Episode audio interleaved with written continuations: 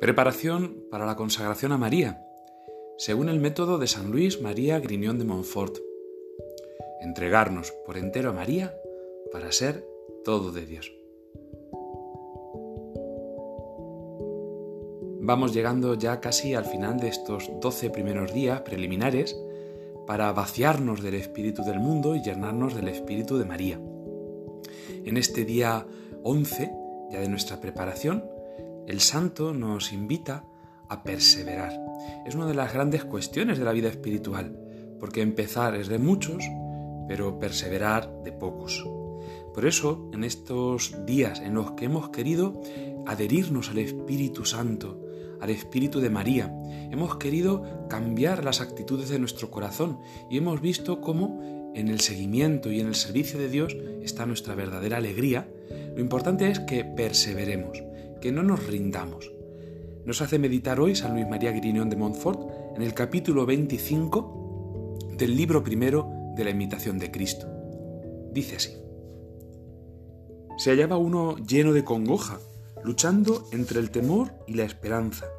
Y un día cargado de tristeza entró en la iglesia y se postró delante del altar en oración, y revolviendo en su corazón varias cosas, dijo, Oh, si supiese que había de perseverar y luego oyó en lo interior la divina respuesta. ¿Qué harías si eso supieses? Haz ahora lo que entonces quisieras hacer y estarás seguro. Y en aquel punto, consolado y confortado, se ofreció a la divina voluntad y cesó su congoja y turbación. Y no quiso escudriñar curiosamente para saber lo que le había de suceder, sino que anduvo con mucho cuidado de saber lo que fuese la voluntad de Dios y a sus divinos ojos más agradable y perfecto para comenzar y perfeccionar toda buena obra. Espera en el Señor y haz bondad, y habita en la tierra y serás apacentado en su riqueza. Detiene a muchos del fervor de su aprovechamiento, el espanto de la dificultad o el trabajo de la pelea.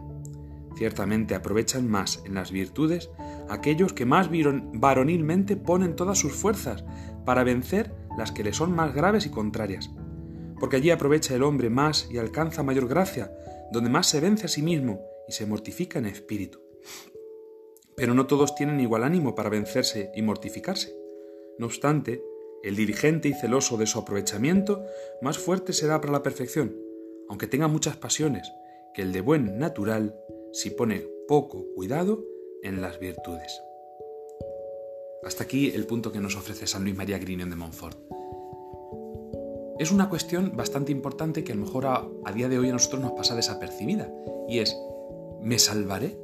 ¿Llegaré yo a perseverar en esta determinación de ser cristiano? O incluso más en concreto, ¿para qué me voy a consagrar a la Virgen? ¿Lo voy a cumplir todos los días?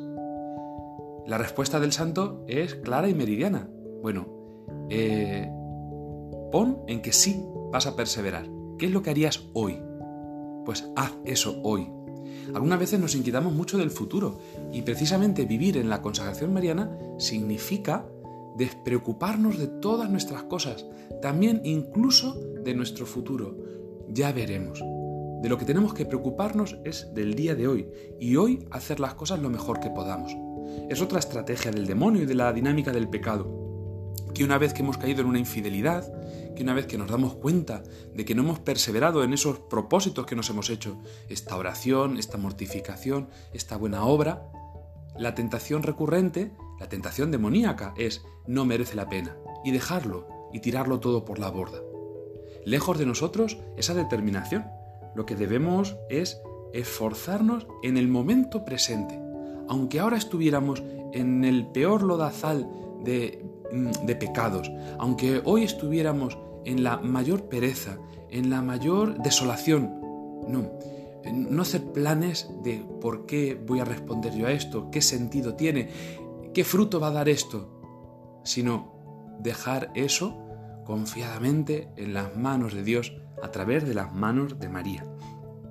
Detiene a mucho, perdón, detiene a muchos del fervor de su aprovechamiento, el espanto de la dificultad o el trabajo de la pelea. Sí, es verdad. Algunas veces nos puede echar para atrás precisamente pues el darnos cuenta de que esto es muy difícil, esto no lo voy a conseguir, esto nadie lo hace.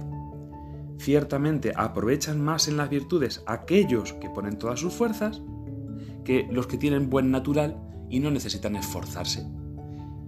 Lo que mira el Señor no va a ser tanto los logros de nuestras virtudes, que son un regalo, que son un don, sino el esfuerzo que hagamos en conseguirlas.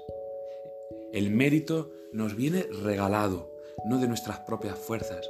Por eso no tenemos que preocuparnos tanto de conseguir un grado de perfección cuanto de intentarlo. Y el Señor nos lo concederá bondadosamente.